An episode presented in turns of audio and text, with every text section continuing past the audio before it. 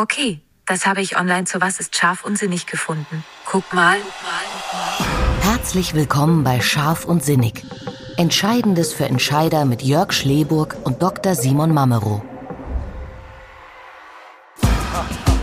In der heutigen Episode sprechen wir über zwei entgegengesetzte Megatrends.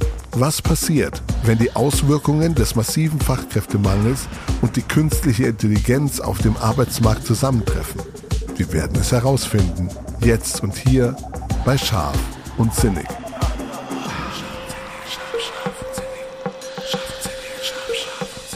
Lieber Simon, einen wunderschönen guten Abend wünsche ich dir.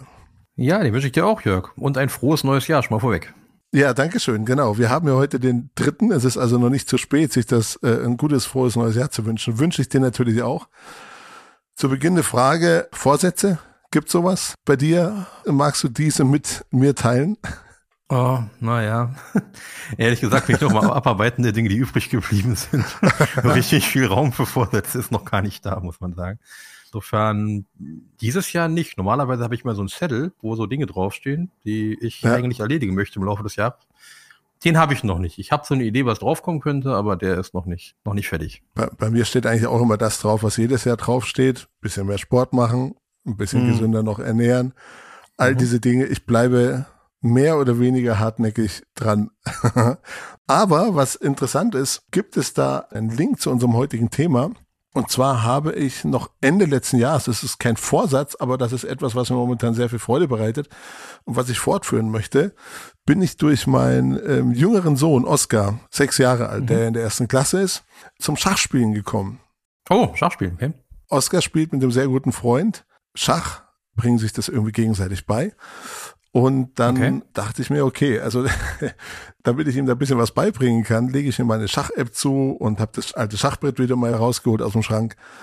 Und da habe ich momentan richtig Bock drauf. Also wann immer ich Zeit habe, hole ich mir die App. Meistens spiele ich über die App und spiele ein bisschen Schach. Und was hat das mit der heutigen Episode zu tun? Weißt du, worauf ich hinaus möchte? Hast du eine Idee? Hm, vielleicht auf den Schachtrainer, so den digitalen oder so? Nee, ich schmeiß dir meine Jahreszahl rüber, 1997. Deep Blue nenne ich auch noch. Ach, wo diese KI das erste Mal gegen einen Schachgroßmeister gewonnen hat, war das das? Ja, genau, Kasparov. Ja, ganz genau. Hm, das war 1997. Das war meines Erachtens, also ich war damals 20, 21 Jahre alt. Ich hatte viele Dinge im Kopf, aber nicht Schach. Aber selbst das Thema hatte mich damals erreicht. Also ernsthaft. Also das war irgendwie schon so eine Sensation. Mhm und vielleicht aus der heutigen Perspektive das erste Mal, dass man so mit der künstlichen Intelligenz, mit der KI irgendwie in Berührung kam. Ich weiß gar nicht, ob das damals, ob man es damals schon so benannt hat oder ob man im Nachhinein sagen kann, ja, okay, vielleicht war das das erste Mal KI, was so die Normalos so ein bisschen zum Spüren bekommen haben. Mhm. Äh, weiß ich gar nicht. Aber irgendwie ging es für mich zu dem Zeitpunkt los. Warum ist das unser heutiges Thema? Es gibt ja so scheinbar entgegengesetzte Trends. Der eine Trend, auch von uns schon oft besprochen, fast täglich in den Nachrichten, Arbeitskräftemangel, Fachkräftemangel, der ja. ist bekannt, viel besprochen und tatsächlich auch schon spürbar. Also ich glaube für jeden auch privat auf irgendeine Art und Weise spürbar. Wie bei uns, jetzt habe ich gerade über meinen jüngeren Sohn erzählt, mein älterer Sohn hätte demnächst eine OP, haben wir heute erfahren, die wurde verschoben, weil keine okay. Pflegekräfte und keine Mediziner momentan gerade da sind. Auf jeden Fall über die Auswirkung der KI, dass es da gegebenenfalls zu einer großen Arbeitslosigkeit kommen könnte in den nächsten 10, 20, 30 Jahren. Darüber wird noch relativ wenig gesprochen. Ist es bei dir in deiner Wissenschaftswelt was anderes? Ist es da schon ein größeres Thema? Nimmst du das mehr wahr? Ja, ähm, tatsächlich schon. Ich würde da zweierlei darauf antworten. Einerseits haben wir da das Thema, dass es in der Theorie schon seit längerem das Thema ist. Also das, das kennt man ja schon. Das ist im Prinzip ähnlich wie der Fachkräftemangel. Es ist ein, einer der globalen Megatrends, der halt eine Rolle spielt und dann somit immer wieder antizipiert wird. Aber er spielt natürlich tatsächlich mittlerweile in der Realität eine Rolle und in den letzten, wenn man sich die letzten Monate sieht, insbesondere beispielsweise bei, bei Bankkaufleuten, es ist so, so ein ganz drastischer Beruf, der immer mehr so in Frage steht. Wie viele davon braucht man in der Zukunft? Wie sieht das Berufsbild aus? Und ähm, wie viele Menschen brauchen eigentlich eine klassische Bank? Und da ist bei den meisten die Antwort, also für das normale Banking meines Girokontos die wenigsten. Null. Ja. Ich brauche meine Karte, ich brauche meinen Kontostand, ich brauche vielleicht ja. mal einen Kredit, also im normalen Bereich. Das war's. Ja? Mehr, mehr ist ja eigentlich normalerweise nicht, nicht nötig. Wenn ich natürlich dann im Bereich der Unternehmen bin, wo Dinge verschoben werden müssen, wo es um Bewertung geht, wenn es um, äh, wie bei Leuten, die viele Immobilien haben, um Bewertung von ähm, Grundstücken geht, dann, dann ist was anderes. Das lässt sich nicht mehr so einfach machen. Aber das tägliche braucht kaum noch jemand den Kontakt dazu. Ältere Menschen haben gerne Bargeld und so, klar, ja, das, das ist noch etwas anderes, aber ähm, eigentlich, weil sie wollen, nicht weil sie müssen. Ja. Und da ist schon die Frage, wie verändert sich das und wie verändert uns das? Das, das ist tatsächlich ein Riesenthema in dem Bereich. Und bei dieser Fragestellung, die ich in der Uni mal wieder habe, diese Arbeit und Anerkennung, da ist das durchaus ähm, das Finanzwesen ein wiederkehrendes Thema, gerade wieder mal aufgeploppt durch die Kryptowährung. Mhm. Was ja auch wieder so ein Ding ist, wo keiner verstanden hat, worum es eigentlich geht, also die wenigsten. Und die, die es verstanden haben, sagen, naja, so richtig Sinn macht das nicht, aber es bringt Geld. Und ähm, an der Stelle, ja, da, da ist das auf jeden Fall ein ganz großes, evidentes Thema, aber eher so bei der Generation, die sowieso, ich sag jetzt mal, mit dem klassischen Berufsleben nicht so viel im Hut hat. Dass man sagt, ich habe meinen Beruf, da bleibe ich bis zu meinem Lebensende, das ist ja nicht mehr so verbreitet. Nein, nee, ich glaube, von dem Gedanken kann man sich verabschieden. In vielen Fällen schon, ja. Ich habe irgendwie den Eindruck, dass ich da ein Muster erkenne. Also jetzt ist der Fachkräftemangel sehr, sehr, sehr präsent. In meiner Welt, in unserer Welt schon seit, keine Ahnung, 10, 12, 15 Jahren.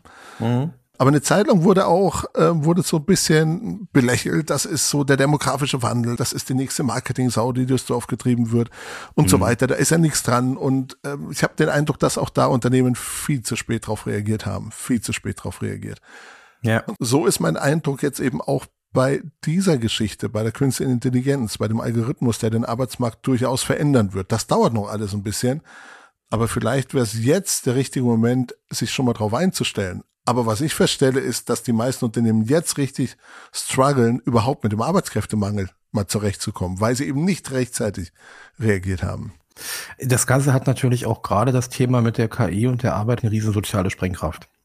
Weil wenn du heute in den Bereich kommst, das haben wir ja vor kurzem gesehen, wie wir mal bei einem, was heißt vor kurzem, das ist schon ein bisschen her, aber wie wir bei einem ähm, süddeutschen Unternehmen der Fertigung waren, in der Lagerabteilung mhm.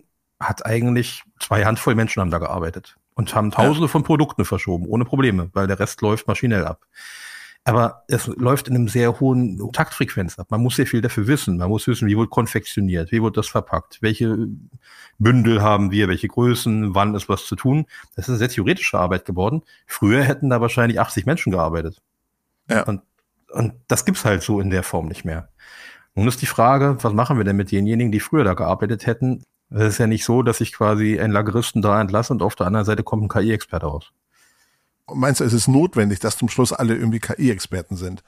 Nee, das nicht. Aber es ist so, dass selbst die einfachen Tätigkeiten mittlerweile wesentlich komplexer sind als früher. Wenn man sich anguckt, was man heute einfach schon als Grundlage über Software wissen muss, weil ich sonst einen Bürojob gar nicht machen kann. Wenn ich nicht weiß, wie Outlook funktioniert, wird es schnell kritisch. Also oder ohne Werbung ja. zu machen, entsprechende andere E-Mail-Programme. Aber also letztendlich, wenn ich nicht weiß, wie ich so einen Kalender bedienen kann, habe ich relativ schnell Sorgen. Ja. Ja, das ist wohl, das ist wohl wahr, genau. Also ich glaube, Software, so Basic Software etc., das sollte man schon beherrschen. Aber wann beginnt dann eigentlich künstliche Intelligenz? Oder was ist überhaupt hm. künstliche hm. Intelligenz? Hast du denn eine Antwort? Also es ist ja tatsächlich unheimlich umstritten. Das, was du angebracht hast vorhin mit Kasparov und Schach, sagen wir mal so, es wird draußen was ganz anderes als künstliche Intelligenz wahrgenommen, als das, was in der Theorie eigentlich dahinter steckt. Letztendlich in der Bevölkerung, auf wo es ankommt, sieht man beispielsweise, die entsprechenden Google-Algorithmen können mir schon Texte rausschmeißen, die klingen richtig gut. Ja. Das wäre so ein typischer Fall, brauche ich in Zukunft noch Dolmetscher. Wir hatten äh, Silvester Besuch und derjenige, der kam gefahren mit wiederum einem Dolmetscher. Und dieser Dolmetscher, mhm. deswegen komme ich da drauf, der hat sich über das Thema künstliche Intelligenz ernsthaft Sorgen gemacht. Er gesagt hat, viele brauchen mich eigentlich nicht mehr. Ich gebe mhm. das irgendwo ein bei den entsprechenden Übersetzern. Für den Normalbedarf, um Fisch einzukaufen, am Meer reicht's aus. Reicht komplett, komplett aus. Ja. Natürlich nicht, wenn ich bei Diplomaten sitze und, und simultan übersetzt werden muss. Da geht's ja um Nuancen und um kulturelle quasi Einordnung. Und genau da kommt der Punkt. Das kann künstliche Intelligenz nicht. Künstliche Intelligenz arbeitet einfach, also einfach ist gut, aber nur Algorithmen ab, die es gibt. Alles, was es nicht kennt, wird zum Problem. Mhm. Werden einige ITler sagen, ja, aber es kann ja mittlerweile auch künstlich lernen. Schon richtig, aber auch das funktioniert ausschließlich in logischen, deswegen geht das bei Schach sehr gut, in logischen Zügen. Es gibt bei Schach keine emotionale Reaktion. Du kannst vielleicht jemanden hervorlocken oder du kannst jemand eine Finte aufbauen oder so, aber im Endeffekt ist Logik. Das sieht bei Musik ganz anders aus. Und bei Kunst. Das ist immer die Frage, wo ist Kunst, wo ist Handwerk und immer dann, wo es ums Kreieren, also ums Erschaffen geht, also ums Kreieren, da ist künstliche Intelligenz, ja, jetzt kurz eine Glaubensfrage. Die eine Seite sagt, wird das nie können. Und die andere Seite sagt, ist noch nicht so weit. Wobei, ich bin mir bei Musik und bei Kunst oder bei Illustration, nennen wir es Illustration, wenn wir jetzt auf TikTok schauen oder auf Instagram, es gibt unglaublich gute KI-basierende Apps, die Illustrationen erstellen, das schneidest du ab. Das würdest du so nur mit unglaublich viel Arbeitsaufwand und sehr, sehr viel Talent hinkriegen. Und ich glaube, dass es mhm. bei Musik ähnlich sein wird.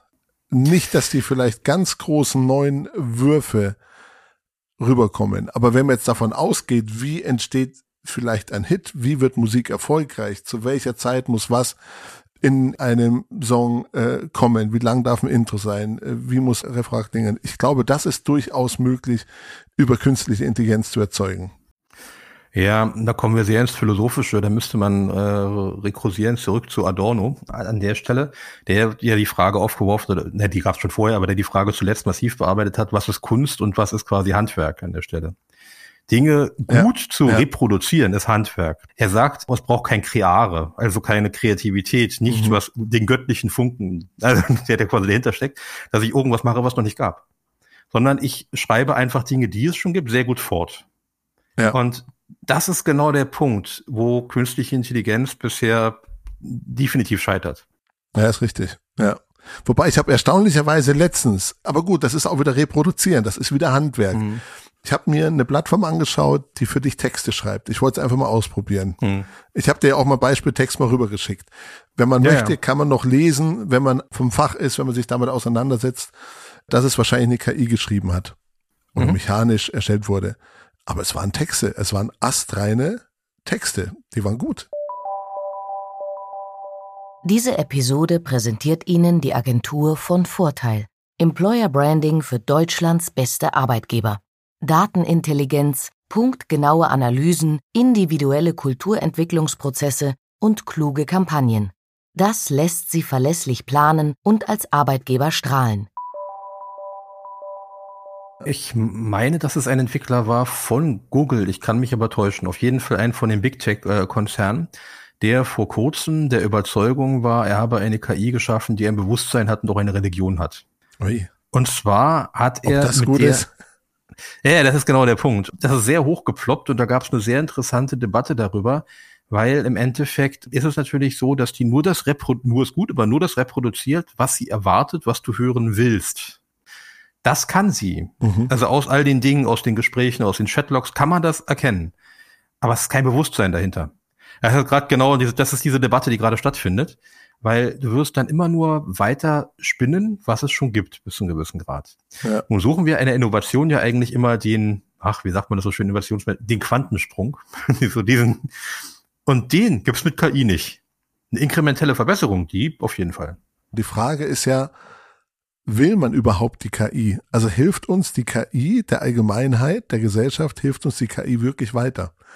Also äh, hm. eine negative Sicht auf die Dinge ist, es wird uns vorgegaukelt, dass wir dadurch wahrscheinlich leichter leben, entspannter leben, ähm, vielleicht weniger arbeiten müssen, mehr Unterstützung im Haushalt bekommen. Fakt ist, es ist ja, gibt ja vermutlich keine KI, der uns einfach persönlich weiterhilft, sondern die meisten KIs werden Konzernen, Unternehmen weiterhelfen, um mehr Umsatz zu generieren, um einfach noch mehr Business zu machen, um noch mehr skalieren zu können.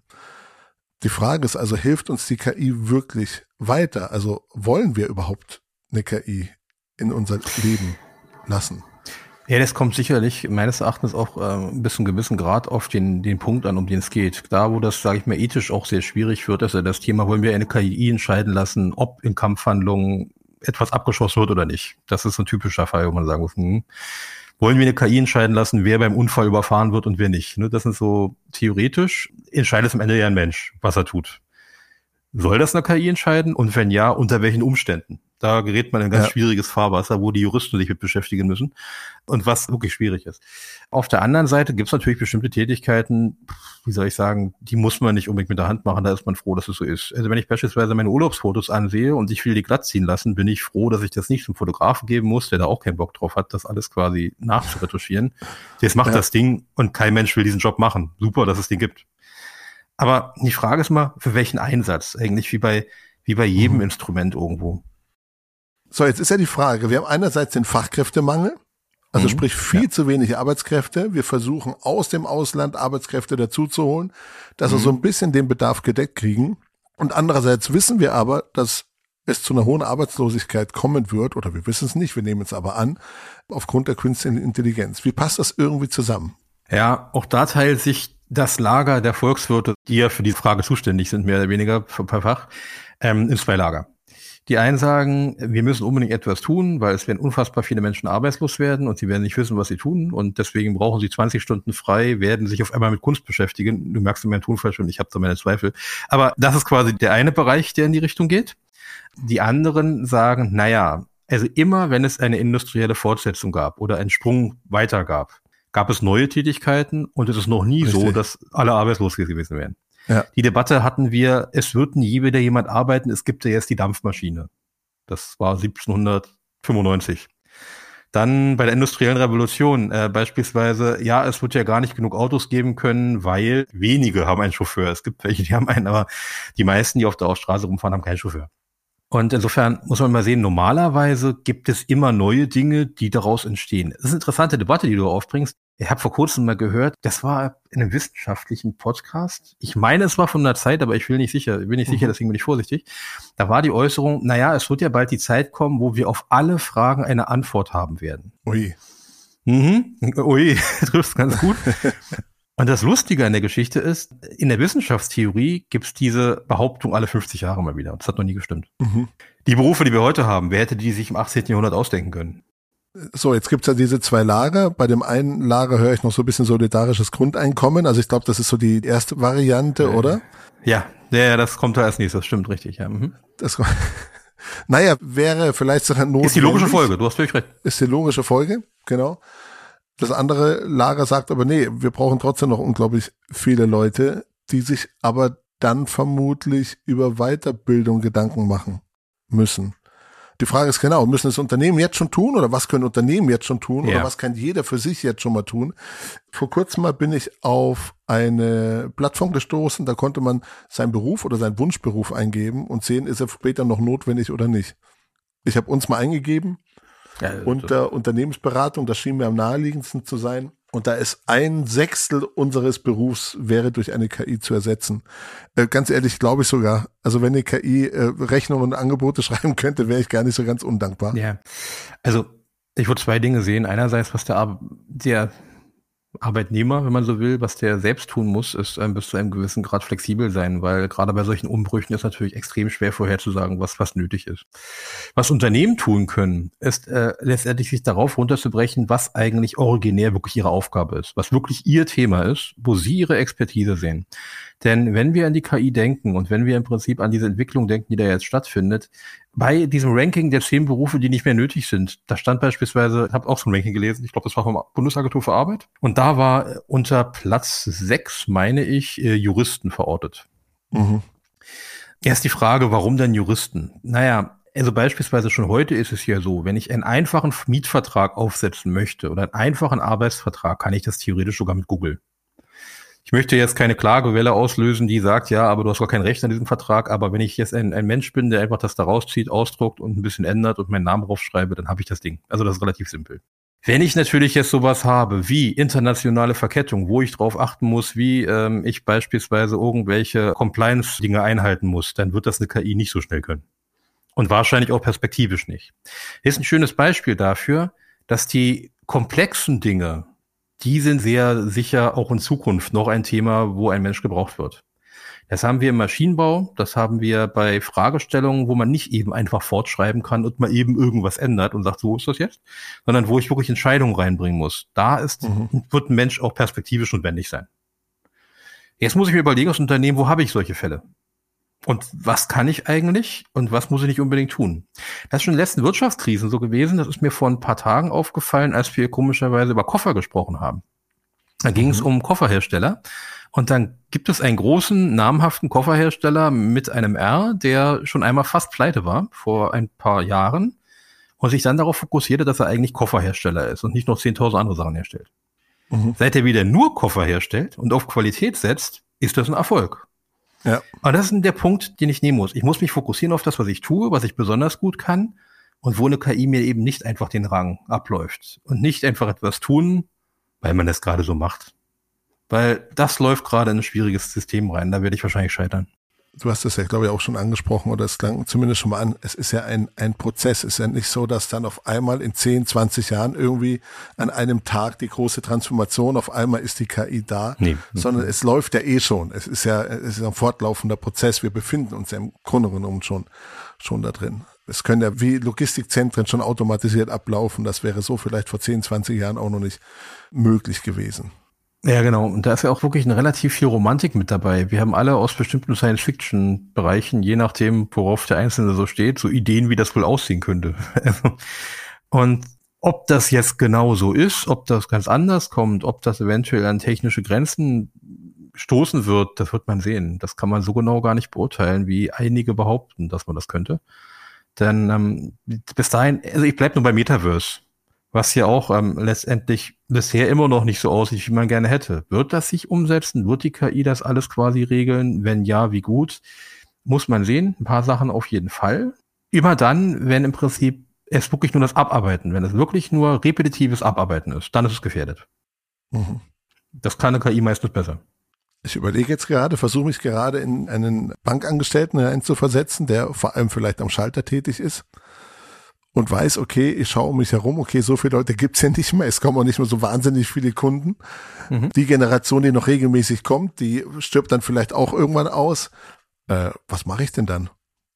Ja.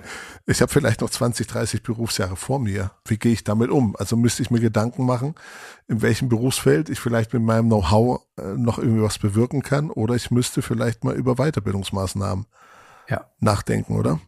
im Bereich äh, klassisches Bankwesen und ich meine wirklich klassisches Bankwesen, Schalter, also Volks- und Raiffeisenbanken, Sparkassen und so weiter.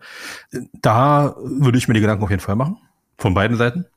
Bei Versicherungswesen beispielsweise auch, also Versicherungsmaklern beim Ausrechnen von solchen Dingen, das, das ist auch ein mhm. Thema, da wird man perspektivisch wesentlich weniger Mitarbeiter brauchen, als es jetzt der Fall ist.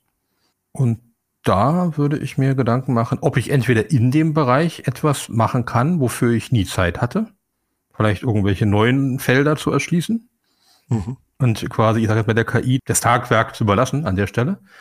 Oder ob ich mir Gedanken mache, mich auf den Weg zu machen. Ja, würde ich tun. Wie blickst du persönlich auf die, auf die Entwicklung? Ja, ich bin da ganz optimistisch. Okay, warum? Ich bin super optimistisch diesbezüglich, weil ich glaube, ich bin sowieso kein Fan von Residualtätigkeiten. Ich bin immer jemand, der gerne neue Dinge schätzt, der neue Dinge mag, der neue Dinge, neue Richtung gerne geht. Und das wird die KI äh, mittelfristig nicht können. Ob sie es langfristig kann, ist eine philosophische Frage, die man bisher noch nicht beantworten kann, aber ist an der Stelle so. Und insofern bin ich da aufgrund auch der Komplexität der Fragen, die sich in den nächsten Jahren stellt, ziemlich sicher, dass es da keine KI-Antwort drauf geben wird. Ja, ja. Ich bin ebenso optimistisch. Ich habe immer Interesse an neuen Technologien, an Innovationen, äh, macht mir immer Spaß, beschäftige ich mich gerne mit. Ob das immer alles sinnvoll ist, ob ich immer alles brauche, ist wieder was anderes, aber ebenso durchaus optimistisch. Simon, ich bin auch optimistisch, was unsere nächste Episode betrifft, über was immer wir sprechen werden. Auch diese hat mir wieder sehr viel Spaß gemacht. War ein sehr schöner, leichter, spannender Einstieg ins neue Jahr. Vielen Dank dafür, Simon. Hat mich sehr gefreut. Vielen Dank. Ich freue mich auch auf das neue Jahr mit dir und unserem Format. Sehr gut, wir machen weiter. Simon, alles Gute und schönen Abend noch. Danke dir auch. Tschüss. Diese Episode wurde Ihnen präsentiert von der Agentur von Vorteil. Employer Branding für Deutschlands beste Arbeitgeber. Mehr über uns finden Sie unter www.vonvorteil.de.